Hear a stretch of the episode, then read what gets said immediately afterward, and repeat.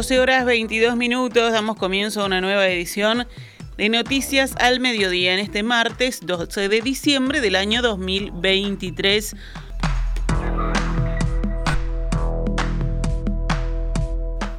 Los cambios que recibió el proyecto de ley sobre financiación de los partidos políticos serán estudiados por una comisión especial del Senado.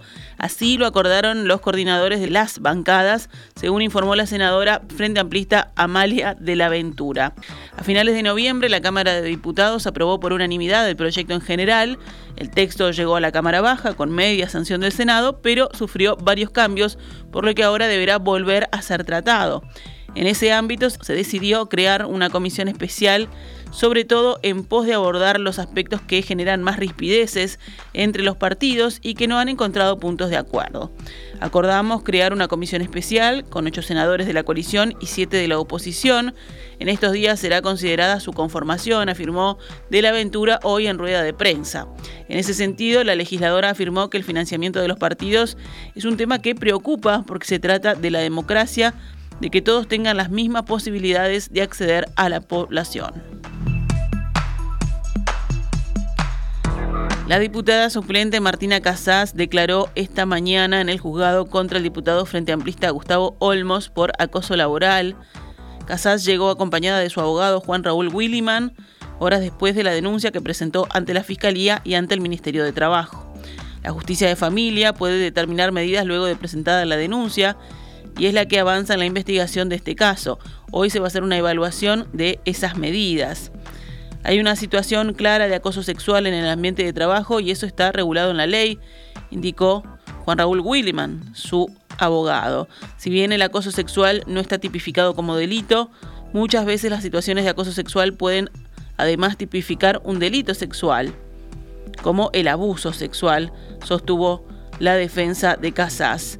Además, el abogado dijo que los hechos relatados por Martina son muy claros, dan cuenta de situaciones que configurarían ambas situaciones, lo que da mérito tanto para la citación a la conciliación en el Ministerio de Trabajo como la denuncia penal ante la Fiscalía.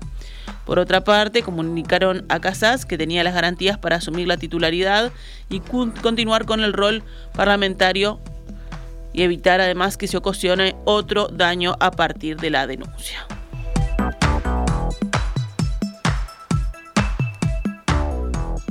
La intendenta de Montevideo y precandidata a la presidencia de la República por el Frente Amplio, Carolina Cose, aseguró hoy que el narcotráfico es el principal problema que tiene el Uruguay. Cose dijo que se ve la realidad en los barrios de Montevideo, pero también en los barrios del interior. Se me deshace el corazón cuando veo la realidad, aseguró en diálogo con Radio Sarandí. También mencionó el rol que ha ocupado la ley de urgente consideración. La LUC nos hizo mucho mal, porque la LUC tiene artículos que han aflojado mucho el control contra el lavado de activos. Eh, y acá lo que se necesita es una política integral se necesita una política integral. Creo que, creo que se necesita una política integral en todo. No hay, no hay un tema que tomemos como desafío que se pueda resolver solo con un ministerio. En este sentido, aseguró también que es necesario mejorar el control del lavado de dinero y recuperar la seriedad que tenía Uruguay a nivel internacional en esa materia. También un fuerte componente de control en aduanas, además de una fuerte presencia territorial y un fuerte acompañamiento de toda la sociedad. Estamos hablando de rodear los territorios con lo mejor. Lo peor que se puede hacer es retirarse. Lo peor que puede pasar es que el Estado se tome los vientos, que es lo que está pasando ahora, afirmó en una crítica al gobierno de Luis Lacalle Pou.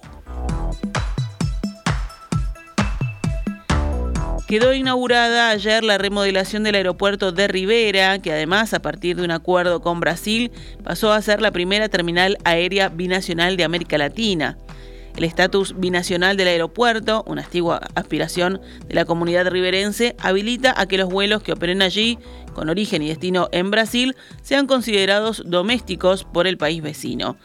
Así, las aerolíneas podrán acceder a subsidios que se conceden en Brasil para fomentar el transporte de cabotaje, lo que permite que los precios de los pasajes sean menores que en los vuelos considerados internacionales. Se da como un hecho que por esa razón aumentará el flujo de pasajeros y carga entre los dos lados de la frontera. Ayer se confirmó que la empresa Azul será la primera que operará vuelos directos entre Rivera y Porto Alegre. También ayer en Rivera, las autoridades brasileñas presentes firmaron los documentos que inician dos procesos licitatorios para la construcción de un segundo puente sobre el río Yaguarón y para el dragado de las lagunas Merín y de los Patos, que también fueron acordados en enero entre los presidentes Lula y la calle Pou. De este modo se plasman tres iniciativas de integración entre los dos países por vía aérea, por vía terrestre y por vía fluvial. El dragado de las dos lagunas brasileñas permitirá que avance en Uruguay la construcción de un puerto a ubicarse en la desembocadura del río Tacuarí, en Laguna Merín, que pondrá en funcionamiento la hidrovía con el sur del país vecino, lo que beneficiará a la economía de la zona al achicar los costos de transporte de varios rubros de la producción. El canciller Omar Paganini consideró que con la asunción de Javier Milei en Argentina, el Mercosur está frente a una nueva etapa. El ministro fue consultado ayer en Rivera por la situación del bloque regional y las perspectivas que ofrece el nuevo gobierno argentino. Hablando con la prensa, Paganini destacó que Brasil está mostrando mucha disposición a la integración y dijo que la visión preliminar del gobierno es que las posturas de Milei pueden favorecer a Uruguay. Ojalá avanzar, como dijo el presidente, en algunos temas que hace tiempo se vienen planteando. En la relación bilateral, todo cambio de gobierno lleva a, posibilidades de replantear cosas y en la relación con el mundo también, porque entendemos que este, este gobierno argentino tiene una visión más aperturista de la economía como tenemos nosotros. Paganini dijo también que el gobierno uruguayo espera en los próximos días una respuesta de su similar argentino a la invitación para que Milei comparta un asado con la calle Pou en la estancia presidencial de Anchorena.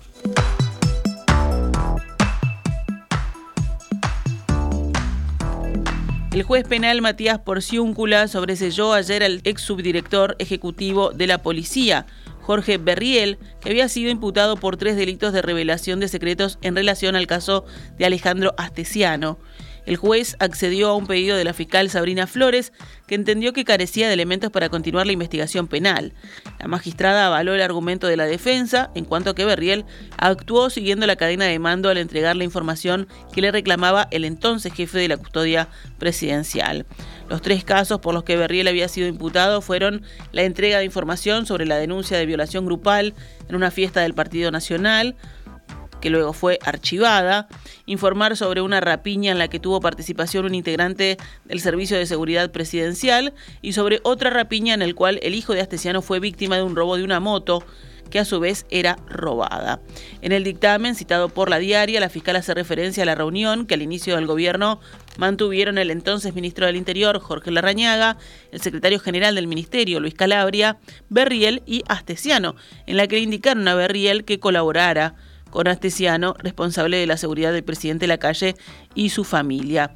En diciembre de 2022, cuando Lacalle Pou fue consultado por la Fiscalía sobre si estaba enterado de que Astesiano acostumbraba comunicarse con autoridades del Ministerio del Interior y requerir información en su nombre, y si dio alguna indicación concreta a la Rañaga sobre qué tipo de información debían brindarle, respondió no, indicaciones concretas no, puedo asumir de que se entendía que si llamaba a Astesiano era como si la hubiera pedido yo la información. La fiscal Flores argumentó entonces que en el estado de la causa no se vislumbra que Berriel haya cometido los delitos que se le atribuyeron.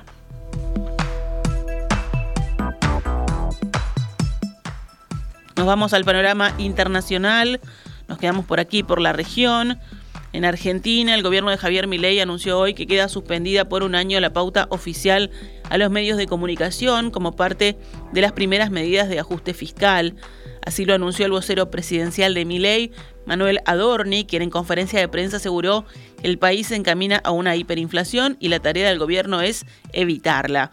Queda suspendida la pauta a los medios, queda suspendida por el término de un año, precisó el vocero, quien en la respuesta anterior había insistido que el gobierno comenzó la revisión de los contratos y de cada uno de los nombramientos del Estado en el último año.